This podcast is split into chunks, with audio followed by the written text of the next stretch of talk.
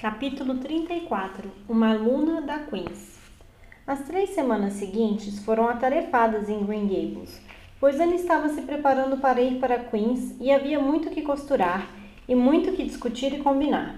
O enxoval de Anne era extenso e bonito, por obra de Matthew, e Marilla dessa vez não se opôs a nada que ele comprasse ou sugerisse. Mais do que isso, certa noite, ela subiu até o fronton leste com os braços carregados de um delicado tecido verde pastel. Anne, aqui tem um tecido para fazer um vestido leve e bonito para você. Eu não acho que você precise, pois já tem muitos vestidos bonitos. Mas pensei que gostaria de ter alguma coisa mais arrumada para vestir caso lhe convidem para sair alguma noite no centro da cidade ou para uma festa ou algo do gênero.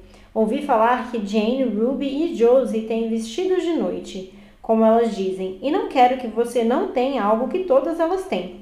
Consegui que a senhora Allan me ajudasse a escolher o tecido no centro da cidade na semana passada e vamos encomendar o vestido para Emily Gillis. A Emily tem bom gosto e as roupas que ela faz vestem como nenhuma outra. Oh, Marilla, é simplesmente adorável, disse Anne. Muito obrigada. Não acho que você deveria ser tão gentil assim comigo, pois isso a cada dia dificulta mais a minha partida. O vestido verde continha tantas dobras, babados e drapeados quanto o bom gosto de Emily permitia.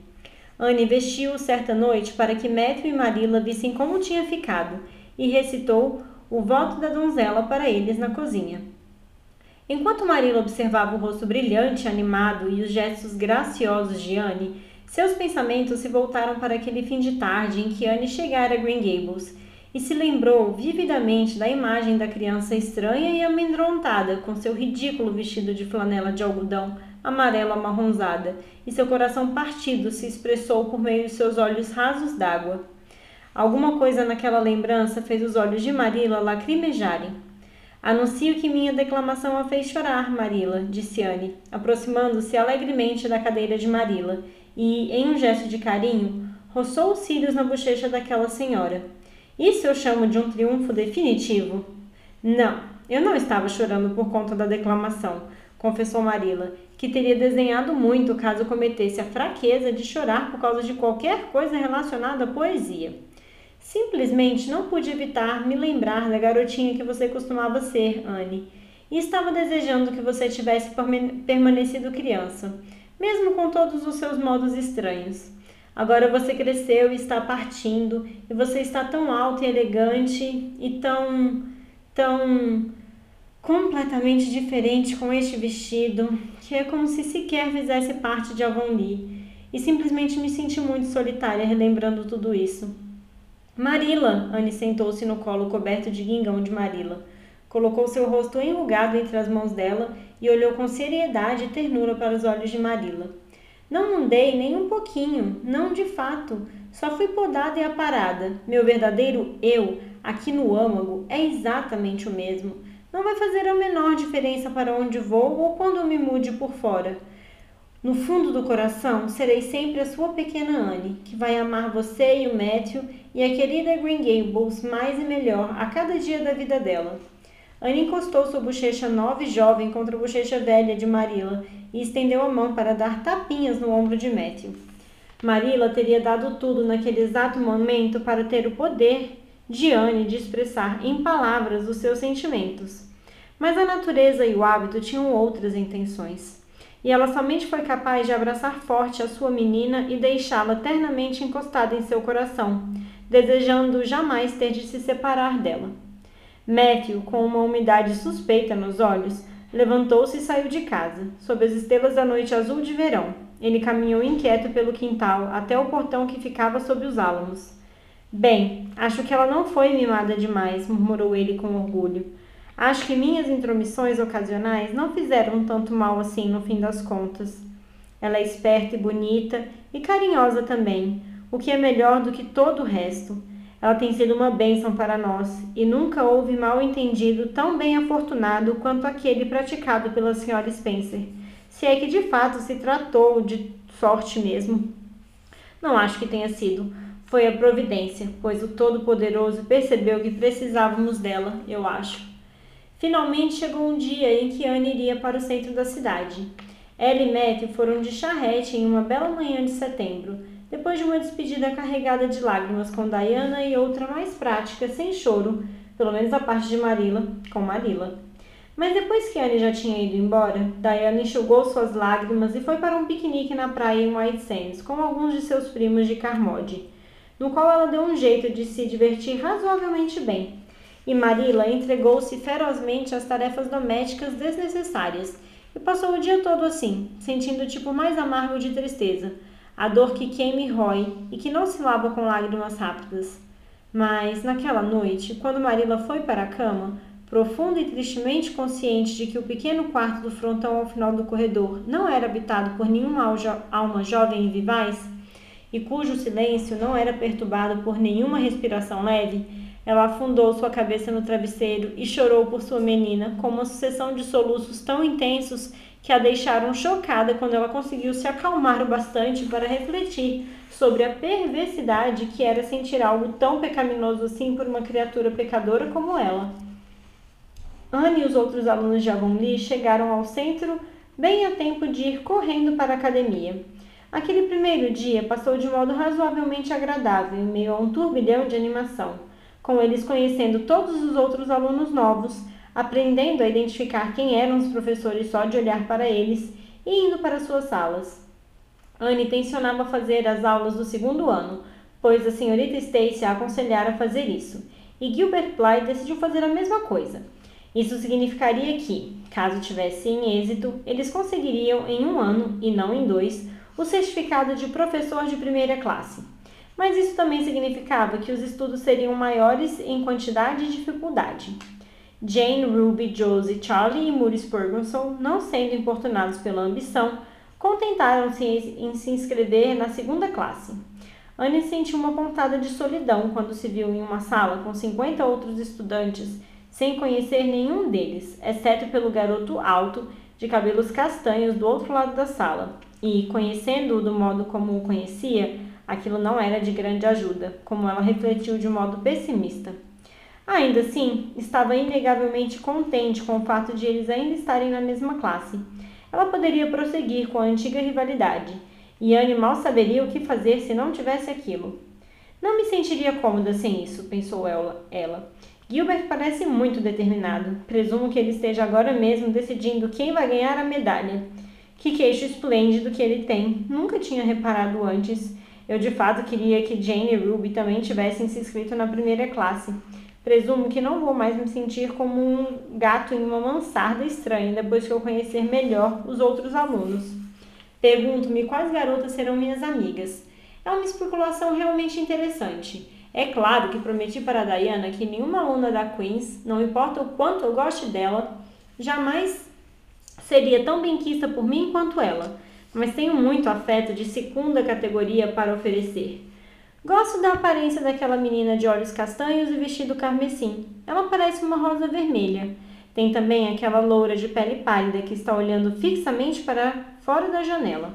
Ela tem um cabelo adorável e parece saber uma coisa ou outra sobre sonhos.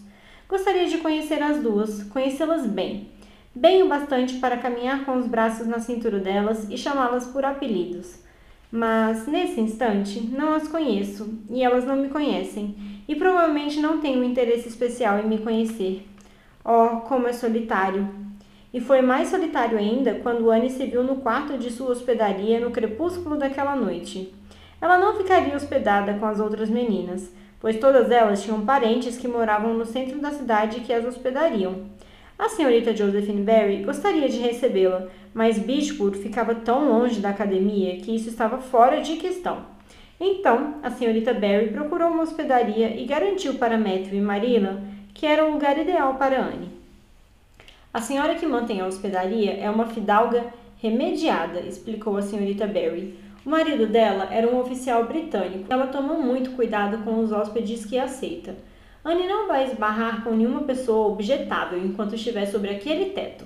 A comida lá é boa e a casa fica perto da academia, em um bairro tranquilo. Tudo isso até poderia ser verdade, e de fato se provou ser assim, mas não ajudou concretamente Anne no primeiro ataque de saudade de casa que ela teve.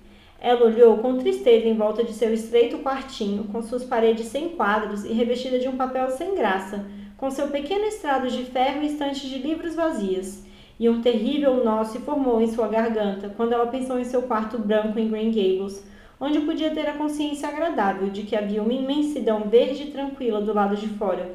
Ervilhas crescendo no jardim, luar banhando o pomar, o riacho abaixo da inclinação, os galhos das pícias balançando ao longe com o vento da noite de um vasto céu estrelado e a luz da janela de Diana brilhando por entre as árvores. Aqui não havia nada disso.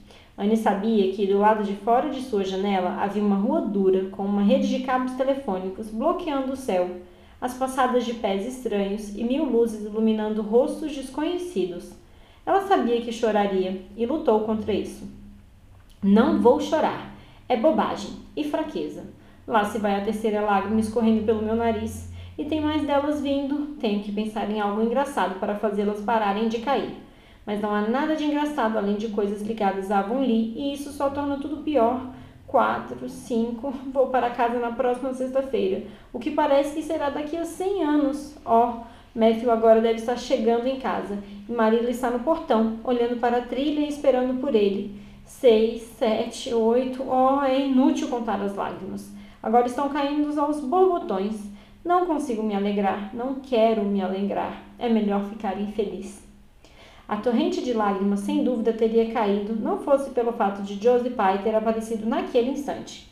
Com a alegria de ver um rosto familiar, Anne se esqueceu de que nunca houvera muito amor desperdiçado entre ela e Josie.